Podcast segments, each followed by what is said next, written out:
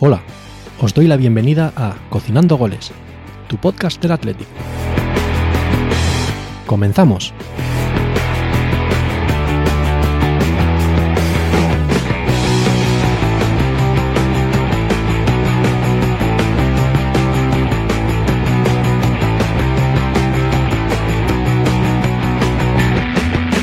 Hola, muy buenas, eh, muy buenas a todos y a todas eh, los cocineros y cocineras que escuchan nuestro programa cada semana.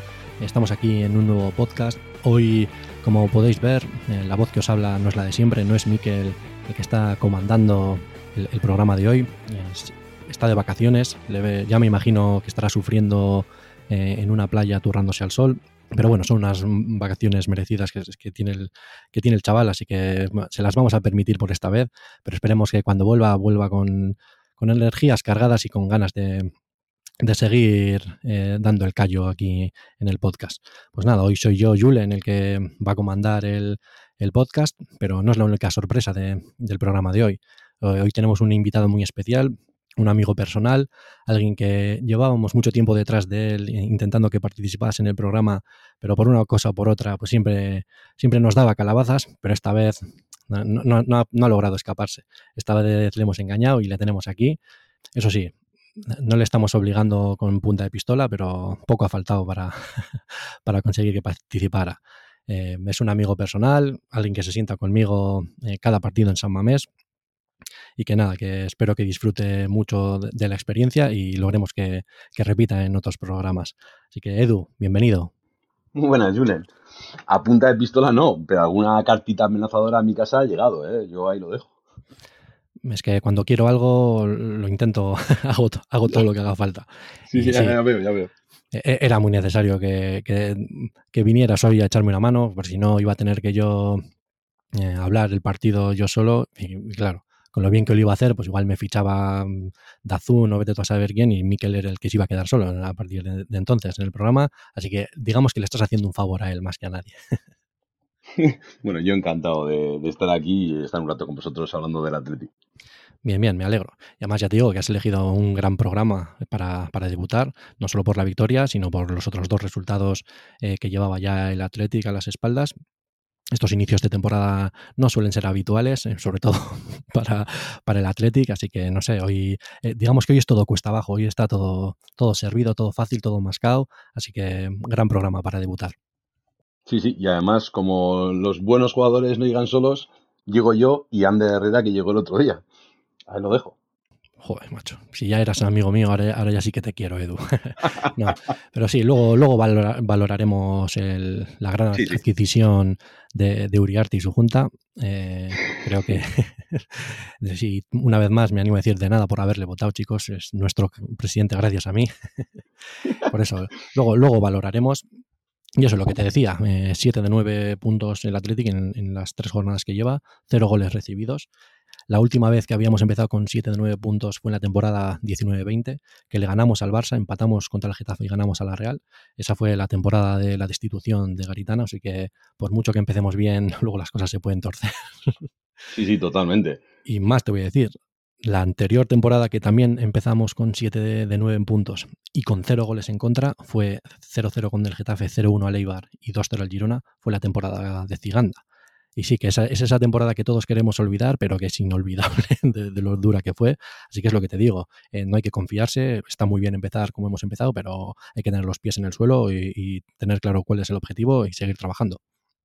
Sí, sí, hombre, desde luego, empezar así da motivos para, por, por lo menos pensar en positivo. O sea, después ya me has dicho lo de Garitano, que entonces es de, esto no es cómo se empieza, sino cómo se termina. Pero bueno, algo es algo. Ya son 7 de 9, que nos quiten ya esos 7 puntos, a ver si son capaces. Y bueno, ahora seguir sumando. Nos toca el domingo un partido que en teoría, la dice la teoría, que estando viendo cómo está el español, deberían ser 3 puntos y más jugando en casa. Pero bueno, después esto es fútbol y a ver, a ver lo que hacemos. Bueno, pues sí, paso a paso. Estoy seguro que tenemos un gran entrenador, o sea, estoy seguro de que les va a mantener motivados y concentrados en el trabajo eh, cada día.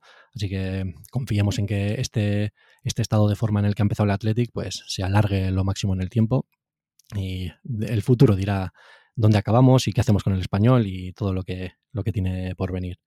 Por cierto, hay que decir que esta victoria de 0-4, la anterior victoria que habíamos ganado a domicilio con este mismo resultado, también fue contra el Cádiz en la temporada 2021. Es curioso, parece ser que el Cádiz es un equipo que se amolda mucho a nuestro, a nuestro equipo, al, para, que tenemos facilidades para ganarle a domicilio, porque en casa los dos últimos resultados que hemos tenido han sido horribles y no quiero ni, ni volverlos a recordar. Sí, sí, no, no. La verdad es que es curioso que repitamos el mismo resultado fuera de casa al mismo equipo que sea nuestra mayor goleada. O sea, me sorprende. Pero bueno, oye. Teniendo en cuenta que el Atlético no es, que sea un equipo que meta demasiados goles. ¿no? precisamente no. Ya creo que la última vez que metimos cuatro fue el año pasado a la Real en casa, pues si no recuerdo mal. sí, sí, que no nos predigamos mucho, no nos predigamos mucho en meter cuatro goles. Pero bueno, de vez en cuando viene bien también para los aficionados tener una victoria de estas tan claras que ya, o sea, que solo disfrutar y disfrutar. Así que, que estamos demasiado acostumbrados a sufrir, así que eh, gracias Athletic por este resultado y esperemos que, que, venga alguno más.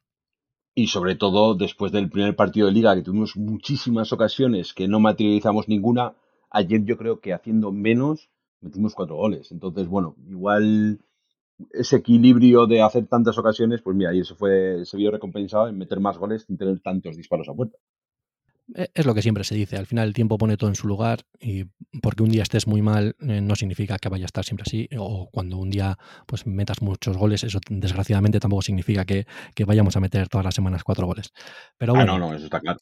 Pero bueno, al menos mm, ayer se vio un poco recompensado de que, oye, mira, pues no tuvimos tantas ocasiones, metimos cuatro goles, que hubiese preferido meter ayer dos y el primer partido de liga otros dos, ya los ganamos los tres. Pero bueno, vamos a, conformarnos con que ayer hicimos un buen partido, metimos cuatro y bueno, oye, a ver el siguiente partido, a ver cómo se nos da. Pues sí, Edu, eh, ya metiéndonos un poco más en lo que es el partido, ¿qué te pareció la alineación? Es más o menos la de siempre, la que todos esperábamos, pero con la sabida baja de, que en el lateral izquierdo eh, Yuri no iba a poder jugar y que Valenciaga eh, sigue, seguía lesionado también, pues sabíamos que iba a haber un cambio pero ¿tenías claro que iba a ser Leque o esperabas algún otro jugador? Pues tenía la duda si iban a poner a Leque en la izquierda o iba a intentar tirar de Marcos a la izquierda y Leque en la derecha. Que al final de Marcos siempre utiliza muy de, varias posiciones, de muy de tapón, de ya de maestra que vale para todos lados. Pero bueno, al final puso a Leque, me pareció que hizo un partido más que correcto, la verdad, me sorprendió incluso para bien. Y bueno, oye, pues, del resto de alineación ningún cambio más. Y oye, si las cosas van bien, ¿para qué, tocar, ¿para qué tocar y cambiar?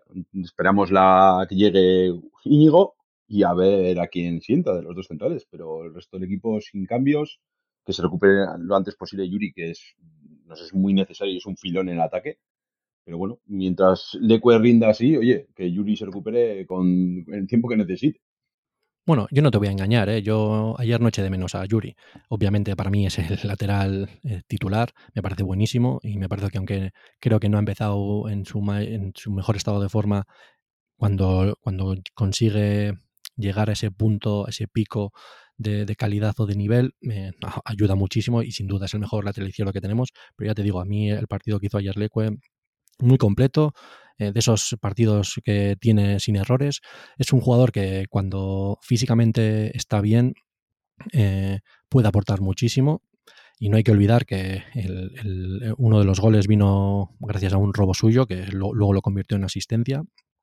Así que muy contento. ¿eh? El, primer, el primero que tiene que estar contento es él y luego Valverde por haber, haber acertado, habiéndole elegido como titular, porque en pretemporada, como Morcillo tuvo algún minuto mm, jugando de lateral izquierdo, pues yo podía tener la duda de, coño, a ver si Valverde se va a, atrever a, introducir a Morcillo de, de, titular en el lateral izquierdo, pero bueno, supongo que esto deja claro que sus preferencias son Yuri y Valenciaga y si no está ninguno de ellos, pues, pues Leque. Sí, pero también hay que decir que aparte de que no echamos de menos ayer a Yuri, a Leque le tocó bailar con la más fea, porque si te fijas, los ataques del Cádiz eran por la banda derecha con Iván Alejo, que era todo el rato por esa banda, que tuvo un pique muy entretenido durante todo el partido. Entonces, haber puesto a Morcillo ahí con ese extremo hubiese sido más arriesgado. entonces me pareció bien la decisión de Leque. Yo digo, el, primer gol de Guruceta creo que es el robo suyo y el pase, Así que es que no se le puede achacar nada a Leque, lo hizo prácticamente todo bien. Ojo, que igual me sorprendes con el marmitaco del partido dándoselo a Leque o qué. No, no, no, no, tanto no, tanto no, tanto no. Igual te sorprendo con el marmitaco, pero no, tanto como dárselo a Lecuelo. Bueno, ya veremos. Eh, eres, nuevo, esta vez cualquier cosa que digas te lo vamos a aceptar, pero que sepas que las próximas veces, como digas alguna barbaridad dando eh, marmitacos malos, te vamos a echar la bronca, eh, que lo sepas. vale, vale. Yo acepto, acepto eso, acepto eso. Pero bueno, oye, a mí el marmitaco yo lo tengo clarísimo desde ayer que estaba viendo el partido y para mí yo lo tenía clarísimo. Entonces, bueno, luego, luego te lo digo, luego te lo digo. Vale, vale, bien. Y luego has, dicho eh, una cosa. Has dicho que cuando vuelve a Íñigo, o sea, cuando ya Íñigo esté disponible para las convocatorias y eso, tú le ves como titular fijo ya, ¿no? O sea, tú, a pesar de que tanto Vivian como Geray sea de lo mejor de la temporada, que hayan empezado como, como, como dos tiros, que sean de los mejores centrales sin duda que hay en, en, la competición, tú tienes claro que cuando esté Íñigo disponible, Valverde no va a dudar y va a quitar a uno de ellos, ¿no?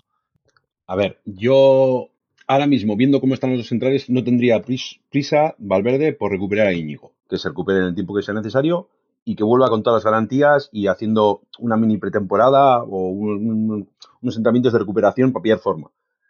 Pero sé que cuando Íñigo ya esté, que haya hecho dos semanas de entrenamiento con todo el resto del equipo, va a ser titular, porque es el mejor central. Me gusta mucho Geray, me gusta mucho Vivian, pero Íñigo es, es un salto más de calidad, un central top ahí va con la selección, o sea, le, quería el Barça o le quiere el Barça. Entonces, al final, esa calidad, esa jerarquía que tiene en defensa se nota. Entonces, yo creo que en cuanto se recupere y pille forma, va a ser titular como, como lo ha sido prácticamente toda su carrera. Pero ¿no crees que las cosas cuando funcionan, cuando tú ves que el equipo está funcionando todo a la perfección, es una máquina perfectamente engrasada y sobre todo, eh, ya te digo, en estas dos posiciones de centrales, ¿no crees que es mejor no tocar las cosas, dejarlas como están y que Íñigo Martínez pues tenga que ganarse el puesto ya sea cuando tengan eh, alguna expulsión por tarjetas o les tenga que dar algún descanso por lo que sea. O sea, tú dices que va a ser, según esté disponible ya y esté en ritmo, va a ser titular, ¿no? Sí, sí, yo creo que va a ser titular. O sea, Valverde dijo con la llegada de Herrera que él no se casa con nadie, que aunque sepa que Herrera es, viene de dos equipazos, que no le va a regalar la titularidad. Pero yo creo que Íñigo, siendo como es Íñigo, el nivel que tiene Íñigo, me parece que, va a ser titular. No sé por quién, obviamente, eso Valverde decidirá quién de los dos centrales que están ahora le gusta más. Mójate, Edu, mójate. ¿Por quién? Yo creo que va a quitar a Vivian por menos experiencia en primera división es lo que creo yo. Yo, personalmente, a mí me gusta más Vivian que Geray. Y eso que Vivian tiene menos salida de balón que Geray. Pero a mí me gusta más Vivian, pero yo creo que Valverde va a tirar más por una pareja consolidada como ha sido Íñigo Geray, que se compenetran muy bien los dos, se conocen ya bien, llevan tres o cuatro años jugando juntos. Entonces yo creo que va a ser, el damnificado creo que va a ser Vivian. Pues que sepas que estoy completamente de acuerdo contigo. ¿eh? Yo solo te lo estaba diciendo pues, porque es algo muy típico que se dice, lo de cuando algo funciona, pues que no se toque. Pero es que Íñigo Martínez es demasiado bueno. Es como, ya te digo, es el jugador más importante de la plantilla, el, jugador que los dos últimos años ha sido el marmitaco de, del año. Así que yo sin duda pienso que cuando esté disponible Valverde va a tirar de él. Y yo también pienso que el, damnificado en este caso va a ser, va a ser Vivian. No es que se lo merezca, ni mucho menos, y ya te digo, merece ser titular. Pero yo creo que hay galones, hay jugadores que tienen galones y Íñigo Martínez es de ellos, y sin duda creo que, va a ser el, que sea titular en cuanto esté disponible. Incluso Geray se, ha ganado galones. Y Vivian con el, el año pasado debutó, y mira qué temporada lleva, y es si Íñigo se hubiese vendido por o estuviese de baja más largo tiempo, te dicen que ponen a Geray y no tienes ni miedo. Y es un chaval que lleva una temporada y tres partidos en primera división. Y mira el nivel que está haciendo. Entonces, al final, estamos bien cubiertos, pero creo que Íñigo es un plus. Es un plus y creo que el damnificado va a ser Vivian por menos experiencia y menos compenetración con, con la que puede tener Geray y Íñigo Martín. Sí, sí, ya digo, estoy totalmente de acuerdo. Y bueno, ya que estamos, comentar que el debut de, que bueno, que han sido cinco minutos o el descuento y dos minutos de, de Aitor Paredes, otro de la generación del, del 2000 que, que debuta en el primer equipo, alguien que en las categorías inferiores ya te digo yo que, lo estaba haciendo muy bien y era carne de, primer equipo totalmente. Pues nada, ha hecho su debut, seguro que ha sido una alegría tanto para él como para toda su familia y esperemos pues que vaya entrando en convocatorias, que vaya eh, ganando minutos y a ver si se convierte en un jugador importante para las próximas temporadas. Sí, lo que pasa que ayer me pareció que fue un debut, pues una, era una victoria plácida y, Valverde le dijo, venga, el chaval está, hizo la pretemporada, venga, mira, debutas con victoria fuera de casa y ahí quedará para el recuerdo tu debut. Pero creo que no es su posición, entonces, bueno, ahí se la dijo Valverde, mira, con el partido tan controlado, te ponemos de lateral izquierdo, disfruta este debut y, oye, se quedará para el recuerdo el partido de Cádiz para él, seguro. Sí, totalmente. Y es un debut que se lo agradecemos, supongo, a los cinco cambios, porque esto, si fuese un partido de tres cambios, no, hubiese habido esa, esa posibilidad de que el chaval pudiese debutar. Así que, pues aquí aprovecho para decir o dejar claro, como ya he hecho alguna otra vez, en alguna otra ocasión, que a mí esto de los cinco cambios me encanta y espero que, que, ya no lo quiten, porque me parece que le, dan muchas opciones a, todos los equipos y a un equipo como el Athletic, que le mete tanta intensidad y tanto ritmo durante todos los encuentros, creo que es una ayuda muy grande, así que ya te digo, no sé, Tebas, Infantino, no sé quién es el que decide estas cosas, pero esperemos que, lo dejen.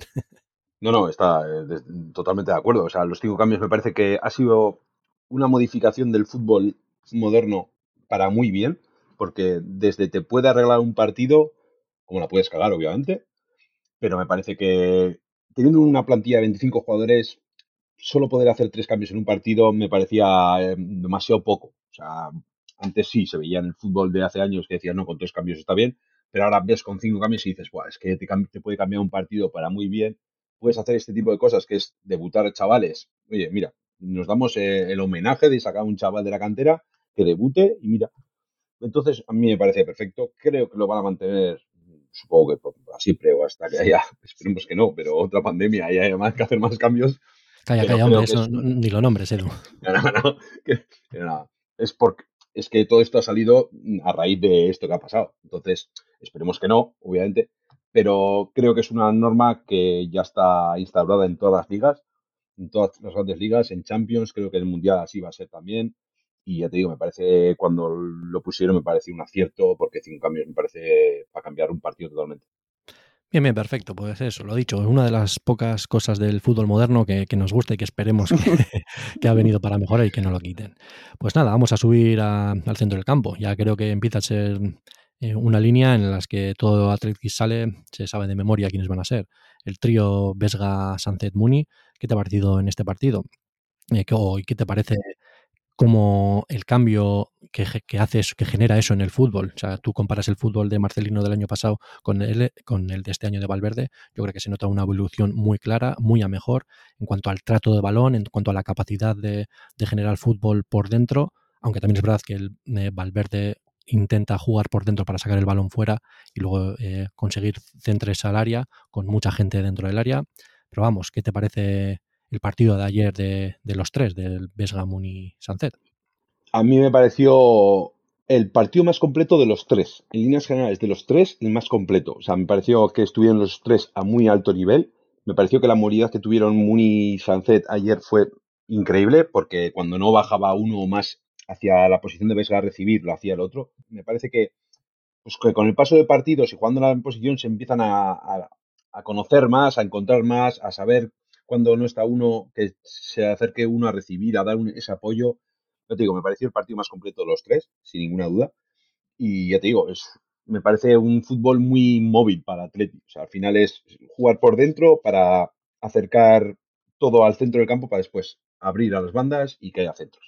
Entonces me parece que es un cambio totalmente diferente al año pasado con Marcelino, que eran dos mediocentros fijos y Muni de media punta. Esto es, es otra, como otra exposición de fútbol, quiere otra cosita, otra cosita de más movimiento de balón, más de circulación rápida, más movilidad entre ellos. Ya te digo, me parece un salto hacia mejor.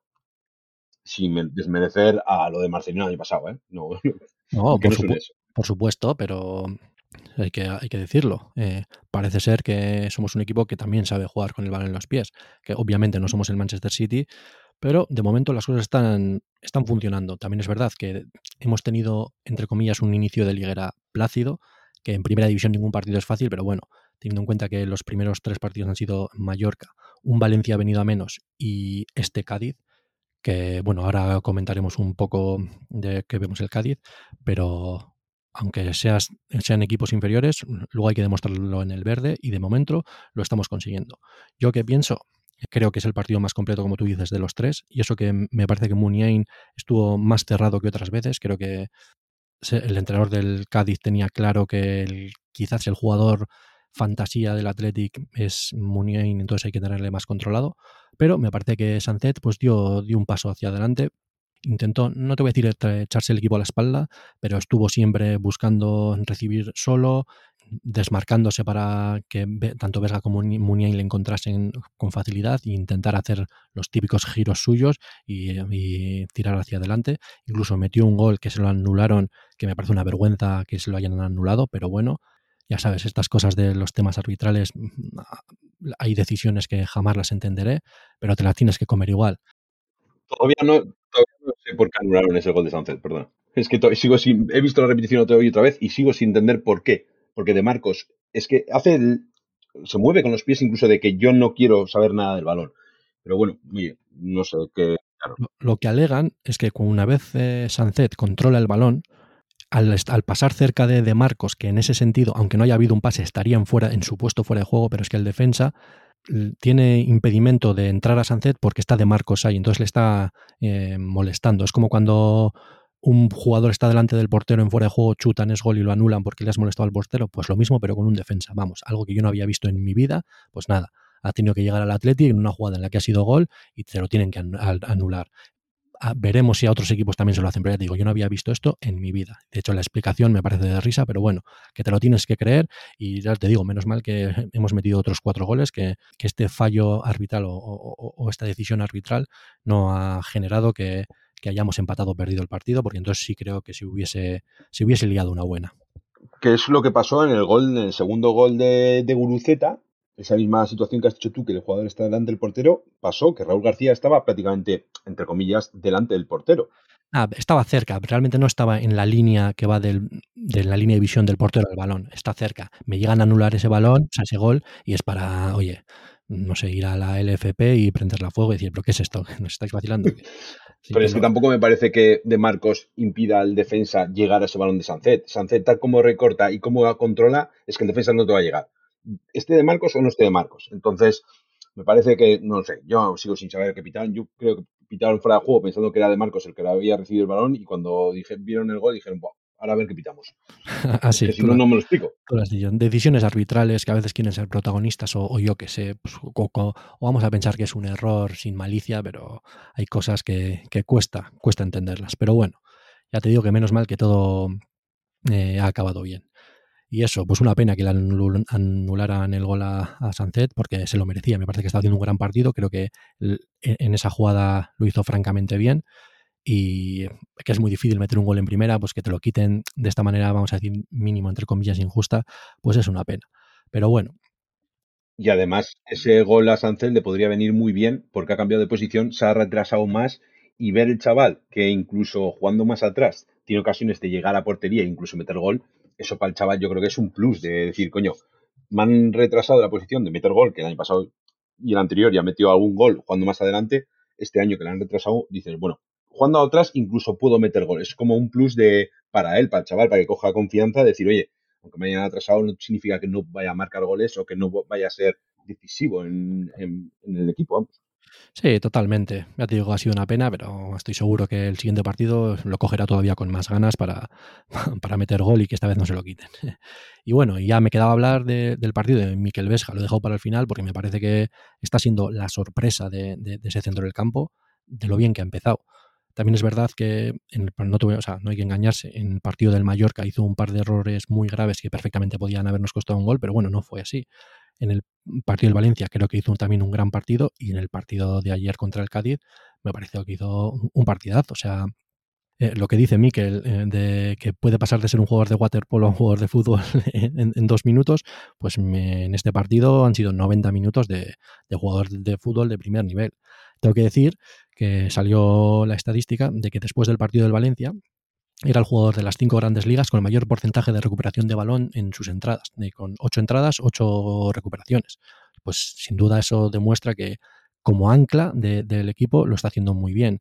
Cuando el Athletic puede tener pérdidas ahí en, posiciones adelantadas, como es un equipo que se vuelca mucho en ataque, normalmente nos pueden pillar muy en bragas. Pues Vesga está haciendo ese, eh, ese papel de stopper muy bien, así que creo que Valverde tiene que estar contentísimo con él y estoy seguro de que le vamos a tener jugando de titular muchas jornadas y yo, si sigue este nivel, vamos, eh, no tengo ninguna duda, o sea, espero que, siga jugando, vamos, yo ahora mismo no, le cambiaba ni loco, realmente tampoco cambiaría a Muniain y Sancet después de ese partido, pero luego valoraremos porque tenemos claro, supongo, que en el fichaje de Herrera hay uno de esos tres jugadores o una de esas tres posiciones seguramente vaya para él y a, ver quién es el, damnificado en, en, este caso. Sí, sí, de lo que decías de Vesga me pareció, y ahí va, ya te lo voy a decir desde ya, es mi marmitaco, sin ninguna duda, me pareció que hizo un partido perfecto, sujetó al, al equipo, salió, sacó el balón él desde atrás, moviendo izquierda a derecha, recuperando un montón de balones. Vi la estadística un 90% de, de pases eh, completados. 65 de 72 en pases. Sí, sí, por eso, un 90%. O sea, que el mediocentro, o sea, y no, que no estamos hablando de, de Xavi Alonso con desplazamientos largos, obviamente, pero al final te mueve el equipo, él es el stopper, el único mediocentro defensivo, y me parece que hizo ayer el partido más completo. A mí me encantó, o sea, me encantó tanto en ataque, moviendo al equipo mm, de lado a lado, como en defensa. Tuvo, siete recuperaciones, cuatro intercepciones, o sea, me pareció el partido más completo suyo que he visto no porque el año pasado tuvo dos, dos o tres partidos buenísimos, pero este comienzo de liga, el primer partido igual era el partido de los nervios, de entrenador nuevo, Samamés, temporada nueva. Bueno, pero puedo achacar eso de las dos pérdidas que nos pudieron costar gol al ser el primer partido de liga. Pero del partido de Valencia y el de ayer me parecieron ya, vamos, me parece el mejor partido que le he visto a Vesga, obviamente esta temporada, pero para mí es el mejor del equipo de ayer. Entonces, Miquel Vesga se está ganando las habichuelas, ¿no, Edu? Sí, sí, sí, totalmente. O sea, y mira que no era de mi agrado. Yo, yo hubiese puesto a Dani García desde el principio de temporada. Pero bueno, al final, oye, el entrenador sabe más que los demás, le les ve entrenar y, oye, si lo pones por algo y si le juega tanto es porque algo le ve y algo tiene, algo, algo nota, algo nota con Besa. Y para mí totalmente merecido ser titular si sigue a este nivel, vamos. Bien, bien, perfecto. Pues nada, ahora vamos a ir con, con la línea de ataque. ¿Qué, qué, opinión te merece? ¿Qué crees? ¿Qué tal jugaron eh, tanto Berenguer como, como los Williams? Eh, ¿Te parecía que hicieron un gran partido? ¿Crees que ya finalmente el 9 de Valverde va a ser va a ser Iñaki o crees que dependerá del partido podrá ir volviendo a jugar en banda y con vía libre o quien sea eh, de delantero centro? Bueno, de los tres de arriba, a mí el que mejor lo hizo para mí fue Berenguer, sin ninguna duda. Nico tuvo destellos, que hubo un par de jugadas que se fue de los defensas con una facilidad asombrosa, tirando caños izquierda derecha con las dos piernas, le daba igual. Y Iñaki, pues no sé, primero a ver qué tiene esa lesión de ayer que fue cambiado, a ver si está para el siguiente partido y a ver si es el 9 que sigue utilizando Valverde. A mí ese, ayer no me gustó el partido de Iñaki, o sea, yo no te voy a decir que soy anti Iñaki, porque no, obviamente no soy anti nada, pero no me gustó el partido que hizo ayer. Eso de tirar el penalti tampoco lo entendí. Sé que marcó un gol, que sí, que fue un fallo del Cádiz y hay que meterlo, obviamente, pero para mí el mejor de los tres de arriba fue Berenguer y su hermano que el año pasado apuntaba mucho con la lesión en Copa contra el Madrid. Desde entonces no se ha vuelto a ver a ese tipo de jugador, a ese jugador que veníamos viendo y bueno, ayer se le vio destellos de eso, de, eso que nos había enamorado el año pasado, ese desparpajo de irse por la derecha por la izquierda con las dos piernas y sin dudar, para adelante, siempre para adelante y con las dos piernas. Yo te voy a ser franco. Eh, yo, pues, como sabes, yo me veo todos los partidos del Bilbao Athletic y yo estaba como loco con, con Nico Williams. Creo que el año pasado tuvo momentos muy buenos y ya se ve el tipo de jugador que es y que puede llegar a ser. Y, eh, yo espero que este año eh, rompa la puerta definitivamente y sea casi el jugador más importante del equipo. Y por eso, aunque este partido no es ni mucho menos un partido como para criticarle, ni a él ni al equipo en general, pero bueno, creo que todos tenemos claros que la toma de decisiones tiene que todavía aprender el oficio de, de futbolista. Creo que toda la velocidad que tiene físicamente, o sea, las capacidades que tienes pues, para correr, para hacer regates, creo que la cabeza a veces no le acompaña y se aturulla un poco en esos metros finales o, a la hora de hacer un pase, pues que eso, que no toma la decisión correcta.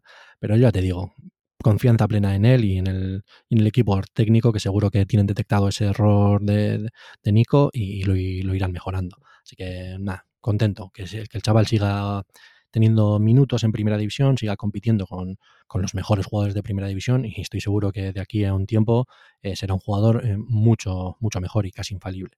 Luego de Berenguer, es decir, yo contentísimo con él. La verdad es que es un jugador que me gusta mucho, es un jugador que no para, está todo el día trabajando, Defensivamente también se esfuerza mucho, eh, intenta regates, le puede salir o no, pero no, no se desespera y le ves que lo intenta una, una y otra vez, una y otra vez. Metió gol, que por cierto ya es el segundo gol del año, que la temporada pasada, en toda la temporada, metió dos goles y no hay que olvidar que tardó no sé cuántos partidos en, estrenarse. Así que creo que ha empezado como un tiro, confianza, eh, estará repleto de confianza y creo que las bandas las tenemos cubiertas con ya sea con ellos dos o si tiene que ser Iñaki, pues eh, también puede jugar perfectamente. Y luego de Iñaki, que decir, a mí, yo a diferencia de ti, yo sí creo que hizo un buen partido. Obviamente, pues con ahí tiene sus sombras el partido que hizo, como por ejemplo el penalti, que yo cuando vi la, la carrerilla tan corta que cogía, yo pensé, a ver, no eres Neymar, o sea, no, no, no, ¿sabes? Supongo, supongo que lo habrá, ese penalti lo, habrá tirado en los entrenamientos un millón de veces, porque no creo que Iñaki sea alguien que se le puedan ocurrir en ese momento de, ah, mira, me la voy a jugar de esta manera. No creo, pero lo tiró fatal. O sea, yo creo que el portero vio fácilmente dónde se lo iba a tirar, pero es que ni siquiera no fue ni fuerte ni, ni esquinado. Entonces es casi un regalo ese penalti que le has al portero, pero bueno, también es verdad que el penalti, como se suele decir, los tiran los que se atreven, o sea, los fallan los que se atreven a tirarlos pero hay que decir que hemos fallado 7 de los últimos 11 penaltis. Eso es una cifra, yo creo que devastadora. Habla muy mal de nuestros tiradores de penaltis. es, horrible. Para, nosotros, que nos pitan muy poco, eso es una cifra horrible. Porque, vamos, si ya nos pitan poco de serie y encima lo fallamos, pues venga, ahora vamos a ponerlo nosotros mismos más difícil a ver si somos capaces. En lo que va del siglo XXI, somos el equipo de, de los que han estado siempre en primera división que más penaltis ha fallado, con 46. Y el segundo es el Atlético de Madrid, con 38. O sea, es, una pasada. O sea, y a mí me parece que eso hay que trabajarlo de alguna manera. No sé, media hora a la semana poner a tres o cuatro jugadores, los, los jugadores que eh, entre la propia plantilla o el propio entrenador decida que sean los que tienen que tirar los penaltis, pero es que necesitamos algún seguro en ese sentido. No, no, yo creo que fallar tantos penaltis es, es que es, es, devastador. O sea, habla muy, muy, muy mal de nosotros lo que no sé es por qué ayer Mooney no lo tiró, porque estaba en el campo, mm, no sé, Williams ya había metido su gol, que si me dices que iba en una sequía de goles, pues le puedes decir, mira, tíralo, a ver, rompe la sequía para que cojas confianza, pues ya había metido Iñaki su gol, no sé, Mooney, lo tenías en el campo, igual también le tienes que dar tiene que coger Muni esa confianza de coño decir, coño, yo también se meto goles. No sé. Seguramente igual ya lo tenían hablado, o igual el, anterior penalti lo había tirado Muni, igual le tocaba, no sé. O simplemente se veía con confianza de haber metido un gol y como es delantero, cuantos más goles metan, pues más confianza, pues por eso lo hizo. Y a mí no me parece mal que un jugador lo pida y decida, teniendo en cuenta que Williams tampoco es el primero que tira. O sea, entiendo yo que sea uno de los em, tiradores habituales de penalti. Pero que eso lo haga mirar. O sea, eso no, no, no, nos puede hacer un penalti como eso. O sea, si tú tiras el penalti bien y lo fallas, pues bueno, pero es que has hecho algo nuevo que no habías hecho nunca y encima lo has hecho muy mal. Pues eso yo creo que él tiene que tener autocrítica y decir, vale, le he cagado, esto no vuelve a no puede, no puede volver a pasar. Sí, ya te digo yo que en el siguiente penalti, si lo tira Iñaki, no va a tirar con esa carrerilla. Ya te lo digo yo, que cogerá más, hará otro tipo de cosas, pero ya te digo que tampoco a carrerilla no va, no va a tirarlo, vamos zambombazo al medio y ya está. De toda la vida, de toda la vida. Así, así. Que por cierto, no es el único penalti que se ha fallado esta, esta jornada. ¿eh? Falló Miquel Merino un penalti a Lopanenka, ¿no? Sí, sí, totalmente. lo escuché que lo había tirado a la palenca y el portero ni debió de moverse y lo cogí con las manos con toda la tranquilidad del Sí, sí, la podía haber parado con el pecho y abrir a banda perfectamente el portero. Sí, sí. Es que ya sabes, cuando tú juegas un panenca, si metes gol es un golazo, pero si te lo paran es, un. Es ridículo. Eh, sí, la verdad que sí. Pero bueno, la verdad es que Miquel Merino es muy bueno y no creo que le vuelva a pasar. No, no, no, no, le va a preocupar haber fallado un penalti. Ya te digo yo que el siguiente, como le vuelven a dejar, tío, otra vez a los panenca. Y por cierto, Williams, a ver qué, qué pasó con esa lesión. Dicen que creían que ha sido un esguince, que iban a ver en los próximos días pues cómo evolucionaba la, lesión, pero yo ya, a mí lo del récord ya sabes que me gusta, o sea, me, importa cero, así que si se pierde un partido me da igual, pero yo lo que quiero es que esté disponible lo antes posible, que para mí Williams sí es un jugador muy importante y, y para mí es casi siempre debe ser titular, así que y, que nunca deseamos el mal a ningún jugador, ya sea de nuestro equipo o de otro, obviamente. Así que bueno, esperemos que haya buenas noticias en los próximos días y que pues, no sea nada o sea algo, una lesión muy, muy, muy leve, ¿no? A ver, por la imagen de ayer que cuando se hizo la lesión, desde luego parece que es el tobillo que se le, se dobla completamente. Y se vio después en la imagen en el banquillo que tenía hielo en el tobillo. Ahora, mm, ver cómo llega al partido del domingo, si Valverde va a arriesgar ese récord que tú dices, que a mí, tampoco, o sea, a ver, sí, está bien que haga el récord, pero vamos, ni, no me va la vida en ello. Si tiene que, por lesión, parar una semana para que venga mejor, prefiero eso a que seguir con el récord y que juegue cojo, obviamente. Pero ya te digo, mm, a ver cómo llega el próximo fin de semana. Yo es 15 de tobillo en futbolistas. Lo que para nosotros puede ser un mes de lesión, para ellos es cinco días. Así que, bueno, a ver cómo llega el domingo. Desde luego, se hizo la lesión, salió a la banda, volvió, jugó un par de, no sé si fueron siete minutos más, estuvo en el campo y de cambiar. Así que tan mal no creo que estuviese, porque en el partido que vimos en Sabamés contra Valencia, el delantero de Valencia se lesionó salió de la banda de los médicos al campo y se volvió a tirar, porque estaba lesionado realmente. Entonces, si ya has estado unos minutos en el campo corriendo y demás, tan, tan, tan, tan mala no debe ser. Entonces, bueno, a ver cómo llega el domingo y a ver qué decide Valverde, que igual decide Valverde que no forzar y le saca solo 15 minutos viendo cómo va el partido. Depende, de todo dependerá. Pues sí, esperemos que sea como tú dices y que el bueno de Iñaki esté disponible lo antes posible. Vamos, que no sea, que no sea nada grave. Y bueno, pues decir que el partido en general, yo creo que todos tenemos claros que fue de lo mejor que hemos visto en los últimos tiempos y sin duda de los tres de esta temporada eh, fue el mejor. Pero también hay que hablar que hay que admitir, cosa que también lo ha dicho su propio entrenador, que el partido del Cádiz no fue ni mucho menos bueno. Hay que tener en cuenta que, aunque yo sí creo que teníamos el partido controlado, o sea, estábamos siendo nosotros protagonistas del partido, hasta el primer gol tampoco te creas que habíamos creado demasiadas ocasiones eh, demasiado peligro del, del Cádiz y, tiene narices que tu primer gol venga pues eso, de un pase en largo, o sea, de una asistencia del propio lateral del, del, Cádiz. Pero bueno, supongo que estas cosas pasan. El, em, el, Cádiz creo ha empezado muy mal la temporada, creo que es uno de los candidatos para descender a la segunda. La verdad es que me cae muy bien y me encantaría que se salvara, pero creo que va a sufrir. Pero a lo que voy es que que aunque tengamos claro que nuestro rival no ha sido el mejor rival de mayor calidad, nosotros hemos demostrado que bueno, que estamos en un muy buen momento y que somos creo que más capaces que, otros años o que otras veces de, crear fútbol con el balón en los pies. Digamos que no nos quema tanto el balón, tenemos más criterio a la hora de, moverlo y, de generar.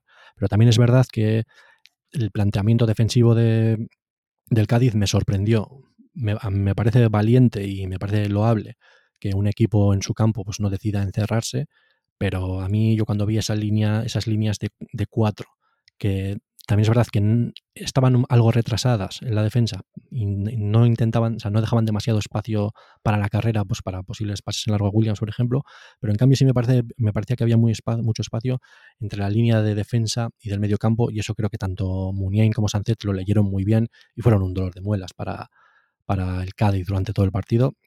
Así que yo, esto, con lo que quiero decir con esto es que me parece que Valverde prepara muy bien los partidos, tenía claro cuál era la mejor manera de hacerle daño al Cádiz y me parece que lo consiguió, así que pues, muy, muy contento eh, por cómo ha empezado el Athletic, este, esta nueva época, esta nueva etapa de, Valverde en el Athletic y decir que con esta victoria eh, supera a Clemente como el entrenador del, del Athletic con más triunfos de la historia en Liga, con 103, que ya es un número un número bastante alto y siempre ser el mejor en algo o el más en algo, pues siempre, siempre es agradable, ¿no? Yo creo que Valverde estará muy, muy orgulloso de esa cifra. Sí, sí, desde luego.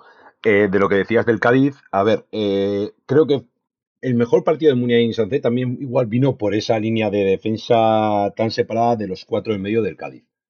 El Cádiz eh, es el único equipo que todavía ha marcado gol en estas tres primeras jornadas. Por desgracia, es un candidato a bajar por lo que se demostró ayer, como que Sergio, el entrenador del Cádiz, está pidiendo fichajes, la han traído a dos y de chiripa, después tienen luchas con Lucas Pérez de que quiere volverse al Depor, que tenía... Vaya, pitada se llevó, por cierto, cuando saltó al campo, ¿eh? Que tenía palabrada la venta, bueno, venta o restricción de contrato para irse al Depor si el Depor subía a segunda, pero como no ha subido, el Cádiz dice que no le va a rescindir. él le pide que le dejen irse. Bueno, están ahí a, broncas, un montón, unas cuantas veces el público está a gritos contra el presidente. Bueno, a ver qué pasa con el Cádiz. Pero bueno, eso que decías de que es un equipo carne de segunda, bueno, o que nos lo puso fácil con esas líneas de medio y defensa tan separadas, bueno, después nosotros tuvimos la, la suerte de tener esa, ese pase de defensa del Cádiz a Williams para abrir el marcador, porque el Málaga, si te fijas, hizo una táctica totalmente diferente. no, no, el Málaga en la primera jornada. No, Málaga. No. Mallorca, entonces. Mallorca, perdón, perdón. Mallorca, Mallorca, perdón. Hizo una táctica totalmente diferente, muy encerrados atrás y no tuvimos, o sea, no, no marcamos gol. Entonces, bueno, son dos formas de defender. Está claro que si un equipo está abierto y echado para adelante, a nosotros nos viene mucho mejor, porque esa moría de Sánchez de Inmuni nos ayuda muchísimo. Pero bueno, oye, ya te digo, eh, y lo de Valverde, pues oye, me alegro muchísimo que sea él el que ha batido el récord de Clemente, que llevaba años con ese récord. Y bueno, en el fondo me alegro, también es su tercera etapa. Antes o después, si iba todo medianamente bien, iba a lograrlo. Pero bueno, oye, mira, mejor que sea ahora que no en la jornada 6, también te digo. Totalmente, ya te digo, lo bueno es que parece que el tándem Valverde Athletic funciona, así fue tanto la primera vez como la segunda etapa que estuvo aquí, pues ya te digo, esperemos que la tercera no solo sea un inicio bueno, sino que el final sea todavía, todavía mejor. Veremos, veremos cómo acaba, cómo acaba la cosa. Que termine la temporada este año de Valverde como le terminó antes de irse. No, estaría nada mal, ¿eh? que ya que Valverde si una vez al equipo para la Champions y él no la pudo disfrutar, pues que el año que viene la pueda disfrutar. Sí, sí, totalmente. Y después nos metió también en Europa League. Entonces, al final, oye, mira, si consigue la misma finalidad final de temporada, oye, vamos, yo le hago contrato vitalicio y que se quede aquí si consigue siempre esos resultados. Pero vamos, que por tus palabras lo que se nota es que la ilusión la tenemos todos. O sea, presidente nuevo, entrenador nuevo, nueva plantilla en cierto modo, porque, bueno, por los nuevos jugadores que, tenemos ahora, yo creo que con los resultados que hemos sacado se nota una ilusión total entre la parroquia roja y blanca y eso va a hacer que, en San Mamés sobre todo vayamos a sacar más puntos de lo habitual. A ver, sobre todo se nota la ilusión por cómo sean resultados. Al final siempre se ilusiona uno si tiene resultados buenos. Entonces al final, si esos tres partidos sacas una derrota y dos empates, estás que no quieres el partido del domingo, no quieres que llegue. Pero bueno, después de siete puntos de nueve dices, coño, es que ya se ven otras cosas, ya encima es que ves todo, hace sol en Bilbao, es que cambia todo, cambia todo, cambia todo. Lo que siempre se dice, que si tú quieres acabar en posiciones de europeas, hay que engancharse en esas posiciones desde el principio, porque si no luego remontar siempre es muy sencillo, que se puede hacer, pero, o sea, siempre es muy complicado, que se puede hacer, pero es muy complicado. Así que un buen inicio, que estamos empatados a puntos con el tercer eh, clasificado, pero bueno, ahora realmente los puntos no hay que verlos, porque ya te digo, queda, queda un mundo todavía, pero la ilusión es que se palpa y yo creo que este equipo va a seguir consiguiendo buenos resultados. Que para conseguir esos buenos resultados nos va a ayudar mucho el fichaje de Ander Herrera, que muy bien lo has nombrado tú antes, ¿Qué te parece ese fichaje? ¿Te parece sorpresivo? No durante las dos últimas eh, semanas, porque todo el mundo hablaba de ello y se, veía o se olía que parecía que, iba a llegar finalmente, pero yo creo que hasta hace dos semanas o hasta hace 20 días nadie tenía, tenía en mente que Ander Herrera pudiera ser jugador del Atlético eh, para esta temporada a ver, hasta hace dos semanas no teníamos, o sea, ninguno pensábamos esta opción. También te digo, desde hace dos semanas es un secreto a voces que todo el mundo diciendo que estaba por Bilbao, que si estaba en un hotel, que si se había reunido ya con Uriarte, que se había grabado el, vídeo de presentación. O sea, ya se olía en el ambiente. Pero ya te digo, o sea, después de lo que salió que el PSG le quería restringir el contrato o que le mandaba a entrenar con los juveniles, eso que se ha escuchado, a mí yo dije, Buah, tiene que venir, porque está en edad que todavía puede dar mucho y si no, el ejemplo más claro es Raúl García, que pueden dar muchísimo, muchísimo con esa edad y más a nosotros. Entonces, a mí el fichaje me parece un fichajón. Damos un salto de calidad en el medio campo muy alto. Encima es un chaval que ha jugado, es que en el medio campo lo ha jugado todo. Estuve escuchando ayer que en la Premier incluso hizo un partido con el United de defensor individual a Hazard. En esa época, Hazard del Chelsea. Después que ha jugado partidos eh, de lateral, o sea, es que, no lo vamos a poner de lateral, obviamente, pero es un chaval que al final te va a cumplir donde juegue y tiene una calidad que se le cae, se le cae. Y entonces a mí el fichaje me parece que damos un salto en medio campo, en la construcción, podemos dar un salto muy bueno. Sobre todo para equipos que no se nos pueden encerrar con ese jugador que te va a dar un último pase que no lo vas a ver, ni por la tele, que había ese hueco. Entonces me parece un muy buen fichaje, la verdad. E, exacto, es lo que tú dices. Yo, aparte de ese saber estar en un terreno de juego em, que tiene Ander Herrera por toda la experiencia que tiene y que los jugadores jóvenes obviamente pueden aprender mucho de él, lo que más creo que nos puede aportar es esa clarividencia en, metros finales. Ese pase que, solo lo ven jugadores pues, tocados con la varita, o sea, jugadores como Herrera, que eh, muchas veces mm, durante estos estas últimas épocas eh, nos hemos visto faltos de ese tipo de jugador de calidad en el centro del campo. Y lo que es curioso que ahora que empezó la temporada y estamos jugando con dos de ese tipo de jugadores, porque tanto Muni como Sancet son capaces de hacer ese tipo de, pases, pues ahora tenemos a otro que es Ander Herrera. es curioso. Y es eso, ¿Tú, ¿Tú, quién crees?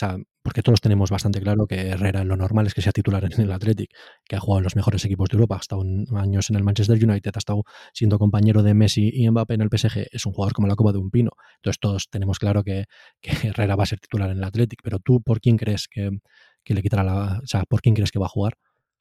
A ver, antes o después, eh, ya lo dijo Valverde, que no le va a regalar el puesto, pero antes o después va a ser titular. No sé cuánto tiempo tardará en pillar forma, porque solo ha una vez un, día con el Atleti, entonces no sé cuándo estará en plena forma para ser titular, pero yo creo que lo va a ser. Y creo que el danificado va a ser Sancet, porque Herrera va a bajar todavía, o sea, puede, puede bajar más a recibir el balón que Sancet, tiene, y tiene esa claridad para darse media vuelta, que Sancet lo hace muy bien, ayer lo hizo muy bien cada vez que se da la vuelta y, el Cádiz, en cuanto Sánchez le daban la vuelta, intentaban pararle con falta, de que no arranque, porque saben que Sánchez si da la vuelta y arranca es peligroso, porque tiene muy buena zancada. Pero Herrera, para jugar en esa posición, con Muni por delante, me parece que son dos que te van a hacer un, te pueden hacer sacar muy bien el balón desde atrás y te pueden hacer un pase de, de dejarte solo contra el portero. Entonces, me parece que el damnificado creo que va a ser Sánchez, pero que bueno, que al final son muchos partidos al cabo de la temporada y Sánchez va a tener minutos. Antes o después va a tener partidos, va a tener minutos. Obviamente no va a jugar todo Herrera, no creo, vamos. Pero en algún momento tendrá que descansar. Entonces, siempre puede rotar, pueden rotar entre los tres. Son tres jugadores con mucha calidad para dos puestos. Hay partidos para todos, entonces no hay problema. Mira, yo, si te soy sincero, si me pongo a hacer fútbol fantasía, me pongo aquí como en el PC Fútbol ahí a elegir, a elegir la alineación, pues pondría a Herrera por Vesga, digamos, en, esa posición de Vesga, y así que pudieran seguir jugando Muni y, y Sancet mm, juntos. Pero claro, es lo de siempre. Luego, ¿quién defiende? que sí, que Herrera obviamente es un, mucho mejor jugador del que se fue, es todavía mucho más completo y defensivamente también es muy bueno, pero creo que, y además, con cómo ha empezado Vesga, creo que sería estúpido eh, quitarle del 11 ahora mismo. No digo que no pueda haber minutos o contra momentos de partidos en el que puedan llegar a jugar esos tres ahí juntos, pero de normal no creo que vaya a ser así. Y yo también pienso que sería el damnificado eh. Visto este último partido, pues te diría que no, que tendría que ser titular, pero visto cómo había empezado la liga en el primer partido, que igual estuvo menos partícipe contra el Valencia, también se le notó algo mejor, pero bueno, Muni hizo un partido extraordinario. Me parece que la elección más lógica y la que mejor la que mejoraría el equipo es, sería Sancet, pero es lo que tú dices. Hay muchos partidos, aunque solo juguemos una competición, no siempre tienen que jugar todos los minutos los mismos jugadores. Va a haber minutos para Sancet, va a haber minutos para Zárraga, va a haber minutos para Raúl García también de delantero. También es verdad, la única pega que le veo es que ahora digamos que tenemos a cinco jugadores eh, para esas dos posiciones de mediocentro que son Vesga, Dani García, Zárraga, Herrera y Vencedor. Y me parece que va a estar muy caro, por ejemplo, para alguien como Vencedor, que en la pretemporada no la hizo buena y por lo que estamos viendo en este inicio liguero, eh, Valverde no, le, no lo tiene como un fijo, ni mucho menos en, sus, eh, en su once, ni mucho menos como rotación, como primera rotación de, de suplente. Así que, pues ya sabes, viene un gran jugador, pero es lo que hay. Vencedor lo que tiene que hacer es mm, entrenar como un loco, aprender todo lo que pueda de, Herrera, seguir mejorando. No hay que olvidar que todavía tiene 22 años tiene mucho futuro. Pues ya seguro que Valverde es muy listo y acabará sacando minutos para todos y no que no tenga a alguien como vencedor, que no tenga una temporada en blanco, como quien dice. No, no, está claro. Y lo de que pueden jugar los tres, yo creo que en algún partido que se nos pueda llegar a atascar, que vayamos empate, minuto 80, como alguno de los tres esté en el banquillo, eh, van a, va a quitar a, Vesga, va a poner a Herrera sacando el balón desde atrás y Sancet y Muni y tirar para arriba. Si hay un partido que se atasca, obviamente en los últimos minutos y si van las cosas mal. De inicio lo veo muy difícil que le ponga a Herrera solo de medio centro defensivo, a él solo, lo veo muy difícil. Aunque ha jugado ahí en el PSG, pero claro, ya siempre juega con un Paredes, con, un, con otros jugadores alrededor, con un Berratti. Claro, que sin ser mediocentros defensivos, pero siempre tenía uno que ayudaba y que eran cinco de toda la vida, cinco. Eh, me estás nombrando jugadores que, que posicionalmente son buenísimos, o sea, tácticamente sí, sí, no, no pero igual no son pero igual no son mediocentros defensivos como puede ser un Busquets o un Casemiro. O sea, son cinco, pero sin ser defensivos defensivos. No, sé si me explico. Sí, perfectamente. a lo que voy es que me estás hablando de jugadores que saben dónde colocarse para que aunque no te lleguen, aunque no te lleguen por puro físico, te llegan porque estaban colocados en el sitio preciso. Que por cierto creo que Vesga este año sí lo está haciendo, así que ya te digo que Vesga no, no va a ser, va a seguir siendo titular. Claro, claro. Entonces, para mí, Vesga, es que no, no, no estamos en el momento de que Vesga le pueda sentar. O sea, está haciendo un principio de temporada impresionante y lo, que, lo que has dicho tú, lo que está bien no lo toques. Entonces, mientras vaya así la cosa bien, bueno, no toques. Lo de que has dicho de cinco jugadores para dos posiciones. Uf, hay overbooking, hemos sacado la cesión de Perú ahora. Pero bueno, oye, al final creo que para el puesto de Vesga ahí está la competencia de Dani García cuando quieras poner un stopper y si quieres que te construyan desde atrás un Zarraga o un vencedor. Creo que las otras tres posiciones, las otras dos posiciones son para tres jugadores. No creo que no vea ninguno de los otros. Bueno, igual a Zarraga jugando en la posición de Sancet, un poco más hacia atrás, pero no sé yo. a ver qué hace Valverde. Pues más, más razón me estás dando. Entonces sería una posición para cinco jugadores. Eso es peor todavía. Sí, sí, sí, sí. No, no, no. Es que yo lo veo más así. Yo lo veo más así. Ya iremos viendo. Pero bueno, lo que, a lo que vamos es que movimiento impecable de, de Uriarte y su junta. No sé cómo se habrá fraguado el fichaje de, de Herrera. No sé si salió. Ellos lo valoraron como no sé, pensaron que igual como había eh, entrenador nuevo en el PSG, pues podría ser algo factible, que luego así ha sido, pero a mí conseguir a un jugador como Ander Herrera del PSG, traerlo sin coste, porque no tienes que pagar por él, que al principio salió que iba a ser cesión, entonces pensábamos, joder, cesión solo un año, qué raro, pero no, al final eso será por temas de fair play que le venía bien al PSG, porque antes ha dejado claro Uriarte que el año que viene ellos tienen esa opción de compra, ellos la van a, o sea, la tienen seguro. Sí, sí, pero es, es cesión con opción de compra gratis el año que viene, pero es cesión este año. O sea, sí, sí, por eso digo. es una cesión, solo que el año que viene pagas. O sea, no pagas, perdón, te lo quedas en propiedad si quieres, pero bueno. Yo te digo, a mí me parece una operación perfecta. Una operación perfecta que nos viene muy bien, nos va a dar un salto de calidad. Entonces, no, no hay más que aplaudir a Uriarte y este movimiento que ha hecho. Es que podía haber venido cualquier otro equipo más alto en la tabla que podía haberle hecho una oferta incluso mejor a Herrera pero oye, nos hemos movido rápido, hemos andado vivos, oye, y está aquí. Así que chapo por él. Exacto, estoy completamente de acuerdo. Eh, y encima la presentación que se ha hecho en Samamés, que yo no recordaba la última presentación que se había hecho en Samamés, mira la de gente que fue a ver, son cosas que ilusionan, tío. O sea, es que son cosas que parece mentira que si, hubieran dejado de hacer. O sea, no sé quién, quién fue la cabeza pensante que dijo, mm, algo que puede generar afición o ilusión entre la gente, vamos a quitarlo, ya no lo vamos a hacer. No. Para dos o, dos fichajes que hace la Atlética cada tres años o cada cuatro años, haz la presentación en la Atleti, que se ilusiona a la gente, hombre. Mira cómo estaba la grada casi llena, creo que fue, eh, pues, con números oficiales del club, creo que eran 2.300 personas que habían ido a verle, cómo estaban animando antes de, que saliera, cómo estallaron eh, de alegría cuando salió ahí con las hijas Ander Herrera. a mí me parecen momentos que hacen afición y pues me parece un gran acierto, otro más, y es que parece que, que digo en serio lo de que Uriarte es el mejor eh, eh, presidente que hemos tenido, que no es eso, que ya me lo estoy tomando humor, pero realmente las decisiones que están tomando son cosas de perogrullo, cosas de tener los dedos de frente. ¿No te parece eso? sí, sí, no, no.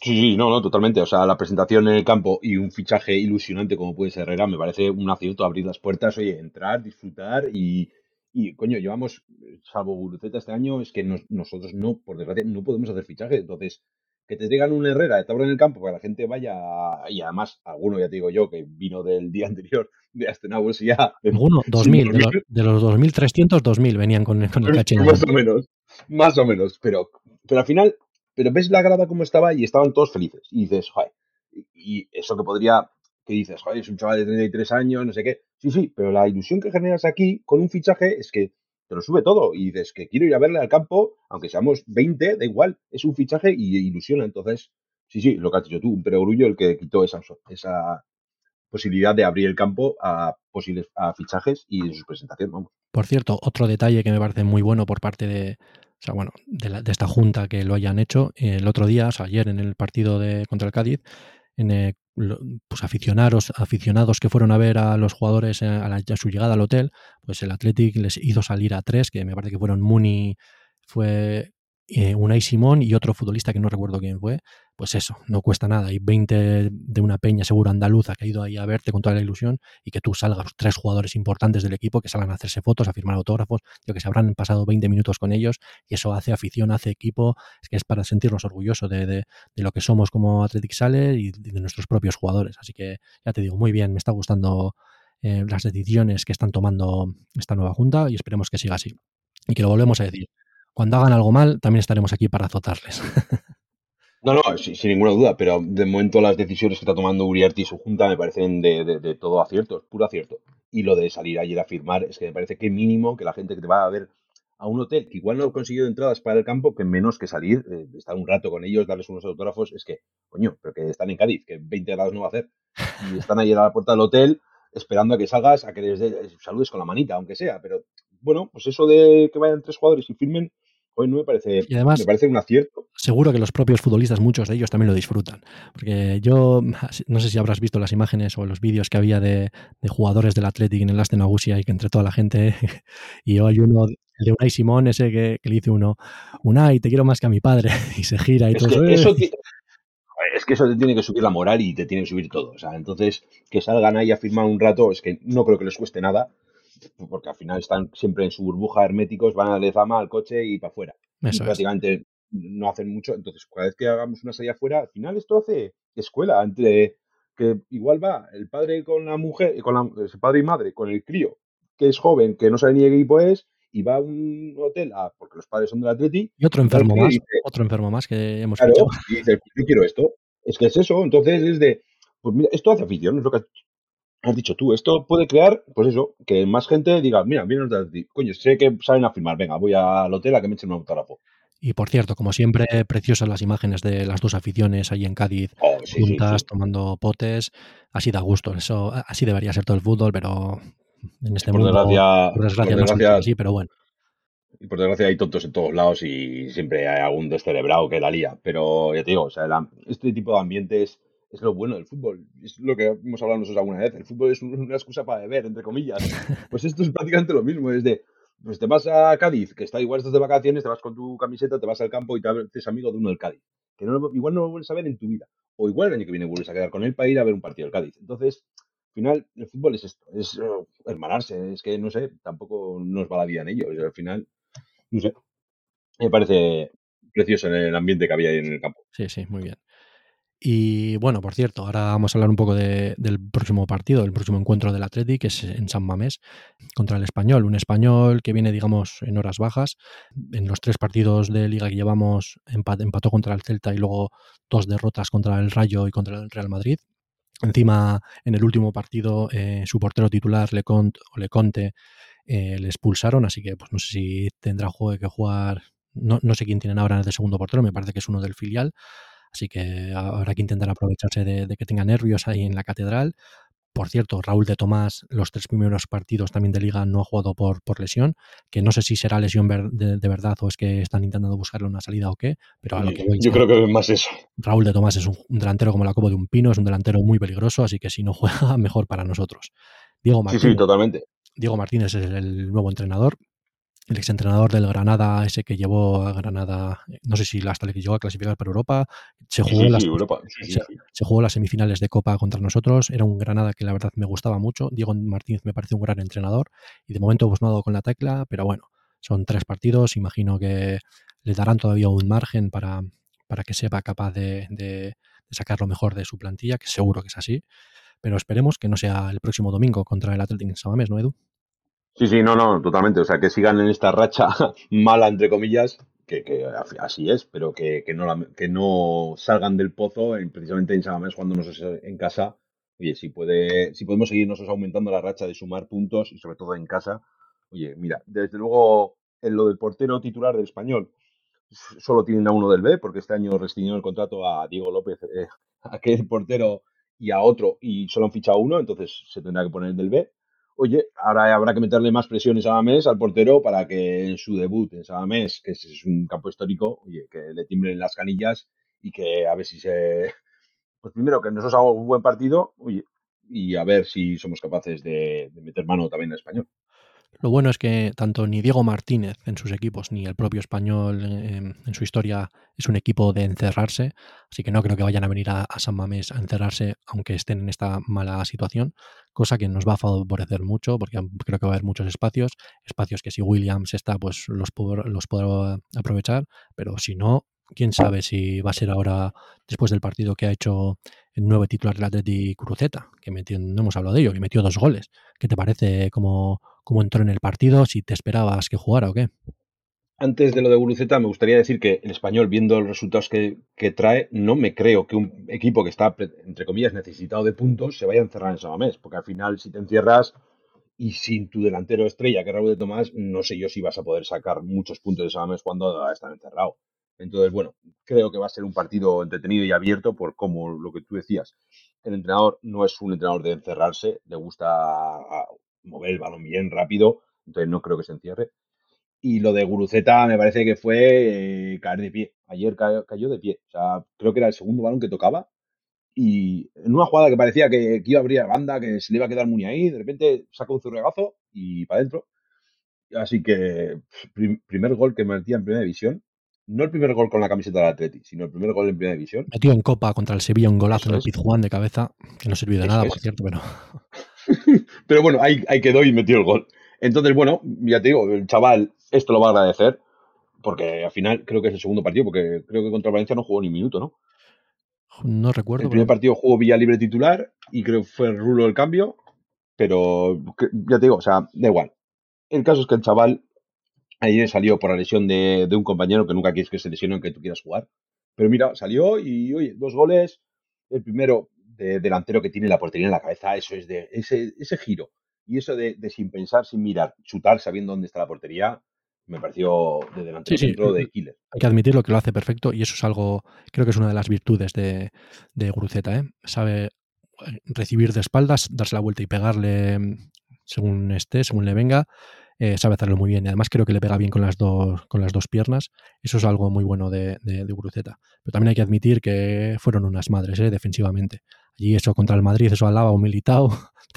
Ah, no, la, sacan, rápido, pero... Sí, pero bueno, pero también... le quito mérito a Guruceta, ¿eh? Pero en, estos partidos también hay que meterla, no solo contra el Madrid, también en estos partidos es cuando tienes que meter el gol. Al final, no meterlo contra el Madrid es dentro de la lógica lo normal. Pues tienes dos centrales que son, pues eso, dos o tres que son de los mejores del mundo. Pero también en estos partidos es donde se te tiene que ver de que, oye, que también, aunque sean unas madres, oye, yo chuto y soy capaz de meter gol y de someter dos goles. Entonces, te digo, o sea, me gustó mucho el partido de Buruceta, me sorprendió para muy bien. Sobre todo ese de que tenga la portería entre ceja y ceja. Sí, luego, mira, ya hizo dejó su firma con ese segundo gol también, una gran jugada colectiva del Atlético, aunque el partido ya estaba un poco más roto. Eh, pero como le vio Morcillo, que también había entrado de suplente, que por cierto pues, ha jugado cinco minutos y ha dado una asistencia, así que muy contento tiene que estar. Y nada, segundo gol de Bruceta, pues más confianza para el chaval y ahora eh, dejando, dando un golpe encima de la mesa, pues igual todos pensábamos después de la pretemporada que el, delantero que le iba a, quitarse, que le podía disputar la titularidad o la posición de delantero centro a Williams era Villalibre, pero después de este partido, pues parece que el que está tocando la puerta para que no se olvide de él es Gurucetas. Y quién sabe si no será titular, porque después de meter dos goles sería un poco estúpido, ¿no? no sacar a un jugador que digamos que está en buena racha. Así que yo creo que va a salir como delantero titular Guruceta. Titular yo no lo veo, yo veo que va a seguir jugando. Si está Iñaki, claro, obviamente. Si está Iñaki será Iñaki, pero si no, Guruceta seguro. Puede ser, o sea, o cambia mucho Valverde y quiere poner a Rulo por la forma de jugar del español, o creo que si Iñaki no está y eso, yo creo que va a ser Buruceta, sí, sí, totalmente. Pero bueno, oye, ya te digo. Y a libre no, no juega a ir tampoco ningún minuto. el, domingo salimos de dudas y luego el siguiente día estaremos aquí para contarlo. Y luego también, oye, hay que comentar que también ha empezado, ya sé que tú no lo sigues tanto, eh, ha empezado la primera ref ya, primer partido del Bilbao Athletic eh, que por cierto debutaba en, Lezama contra la Nucia, un recién ascendido, pero la verdad es que ha sido un, eh, un mal inicio, un inicio bastante decepcionante según mi opinión, y eso que empezamos ganando con un gol de Luis Bilbao, pero el partido en general no estaba siendo bueno, yo veía poco ritmo. Veía una salida de balón muy lenta, no me gustó como lo que proponía el fútbol que estaba proponiendo el Athletic. Eh, ya te digo, malas sensaciones en general. Creo que se nota mucho el cambio generacional que hay, eh, a pesar de que ya había tres jugadores de una, o sea, que ya el año pasado estuvieron cogiendo muchos minutos, pero ha habido muchos cambios en el Bilbao Athletic, aunque por cierto, Joen Urain ya parece ser que se ha recuperado de sus lesiones y fue titular, eh, pero sí, en general mal, mal inicio, pero también es verdad que esto es la típica novatada que siempre hay que pagar. Cuando tú, tantos gente debuta nueva en una categoría y encima una categoría tan complicada como es la primera ref, creo que estas cosas son muy habituales. Al Bilbao Athletic siempre le suele pasar. Puede tener malos inicios, pero luego suelen sacar la cabeza y si no, mira lo que hicieron el año pasado. Pues esperemos que esta vez sea así, o bueno, esperemos que consigan dar el nivel antes, para que no sufrir tanto como el año pasado. Así que nada, veremos cómo, cómo, se van desarrollando los acontecimientos en las próximas jornadas. Ya como siempre estaremos haciendo, haciendo el seguimiento aquí para contárselo a todo el mundo, hablar de las jóvenes, eh, los jóvenes cachorros que puedan llegar a debutar en el primer equipo. Y nada, desearles toda la suerte del mundo al Bilbao Athletic y que vamos, que confiemos en que puedan pelear por las posiciones de arriba, ¿no? Como el año pasado por, por estar siempre en las posiciones de abajo, ¿no crees? Sí, y sobre todo al final de esta primera jornada, también es lo que has dicho tú, son muchos chavales que llegan a un Bilbao Athletic y los nervios también tienen que pesar, aunque juegues en casa, esos nervios te pesan las piernas. Y además también hay que darle un poco de confianza al equipo que acaba de ascender, hombre, no le vas a ganar el primer partido, déjale que, que coja un poco de confianza y ya que pierda los demás. Pero bueno, es el primer partido, yo estoy convencido de que van a salir adelante y que van a, van a tirar para arriba, hombre. Yo además tengo mucha confianza en el entrenador, Bingen Arostegui, creo que ya es su tercera etapa en el, en el Athletic, pero creo nunca había sido el primer entrenador del Bilbao Athletic, pero creo que es un gran formador y creo que va a hacer mejorar a, todos y cada uno de los chavales, que al final eso es lo que realmente nos interesa. Siempre está bien que compitan por las más altas cotas en, en, las, en respectivas ligas en las que estén, pero no hay que perder el objetivo real que de todos debemos tener, que es que jugadores jóvenes puedan dar el salto al primer equipo y yo creo que con Bingen y eso, eso está asegurado. Sí, sí, sobre todo es formar chavales para que en algún momento puedan dar el salto al primer equipo. O al final lo que nosotros tenemos que buscar es que esa cantera, esos jóvenes cachorros, se vayan formando y fogueando eh, abajo, en el fango, como se diría antiguamente, para que cuando lleguen al salto arriba tengan ya la cabeza y las piernas de, oye, estamos aquí, que no nos tiemblen y poder tirar para adelante. Entonces, que, lleguen lo más preparados posibles, pero vamos, Fango lo que se dice, Fango en Lezama poco, ¿eh? que tiene unas instalaciones primer nivel mundial. Sí, sí, sí, no, pero antes se llamaba, se llamaba el fango a las de abajo, entonces era de, venga, primero un poquito en el fango y ya cuando subas arriba ves la alfombra perfecta de Samomés, pero bueno. Pues muy bien, Edu, oye, muchas gracias por, por tu participación en el podcast de hoy, espero que te lo hayas pasado muy bien. A ti por invitarme, hombre. Es que me obligó Gary, me obligó Gary a invitarte. Yo no quería que vinieras, te lo digo ahora, antes te he mentido. y ahora, ahora que Gary no está para defenderse. Por cierto, ¿no me has dicho tu marmitaco? Completamente. Yo te he dicho el mío. Completamente cierto, pero no es que se me haya olvidado. Estaba para ver si estabas atento, Edu. Ah, vale, vale. Yo, tú, el tú clarísimo entonces, ¿no? Vesga. Sí, sí, yo para mí, ves, ayer me pareció que hizo el partido más completo, me pareció que sujetó al equipo atrás y adelante, me pareció que lo movió muy bien de lado a lado. Entonces, a mí, y que encontró a Sancet y a Muni muy bien entre, entre esas dos líneas muy separadas de, del Cádiz de ayer. Entonces, para mí, para mí, sin ninguna duda, es Marmitaco. Pues yo me sorprende que hasta tengas que preguntármelo. Yo creo que queda clarísimo que para mí el marmitaco de hoy es Don John Uriarte. ya empezamos. que no, hombre, que no, que es broma. No, no, yo sin duda, si, si juegas 45 minutos y metes dos goles en tres balones que toques, Mm, te mereces el balón, el, balón de oro. El balón de oro, sí. No, el balón de oro, como si fuese un premio tan importante como el marmitaco. Eh, te mereces el marmitaco, sin lugar a duda. Para mí, Guruceta se lo ha ganado a pulso. Dos goles de, delantero centro, de lo que tiene que hacer un buen delantero centro, y que nos creo que a todos nos ilusionan. Obviamente, no, no estamos pensando ni, le vamos a exigir que sea el nuevo Aduriz, pero oye, a mí que un delantero venga me meta dos goles, pues me hace, me hace ilusionarme. ¿Qué quieres que te diga? Y si yo se, lo recompenso, con un marmitaco. Eso es llamar a la puerta totalmente al entrenador y decirle, mira, 45 minutos, dos goles. Bueno, la próxima vez si me dejas 60, igual te meto tres. Oye, al final chaval es de, mira, los minutos que juegue, yo otros voy a intentar aprovechar lo máximo que pueda y es de, si te puedo meter dos goles, te voy a meterlos.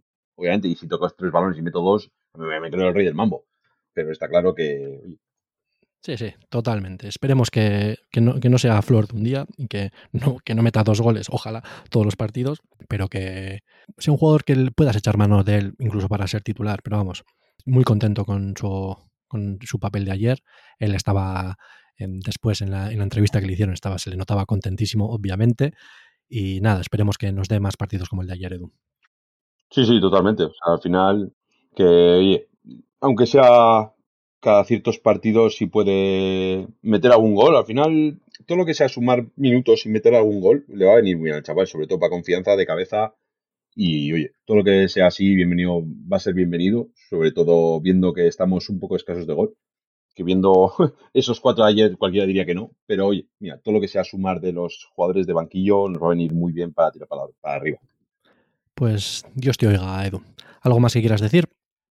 No, que me lo he pasado muy bien, la verdad. Gracias por invitarme y a ver si me invitáis más veces a, a comentar aquí los partidos del Atlético normal que te lo hayas pasado bien porque has tenido suerte de que hoy he estado yo eh, llevando el programa, no, no, como cuando lo lleva Mikel, que ya es, es, obviamente muchísimo peor. pues nada, eh, esto ha sido todo. Espero que lo hayáis disfrutado y que nos vemos la semana que viene en, en otro programa. Adiós, familia. Adiós.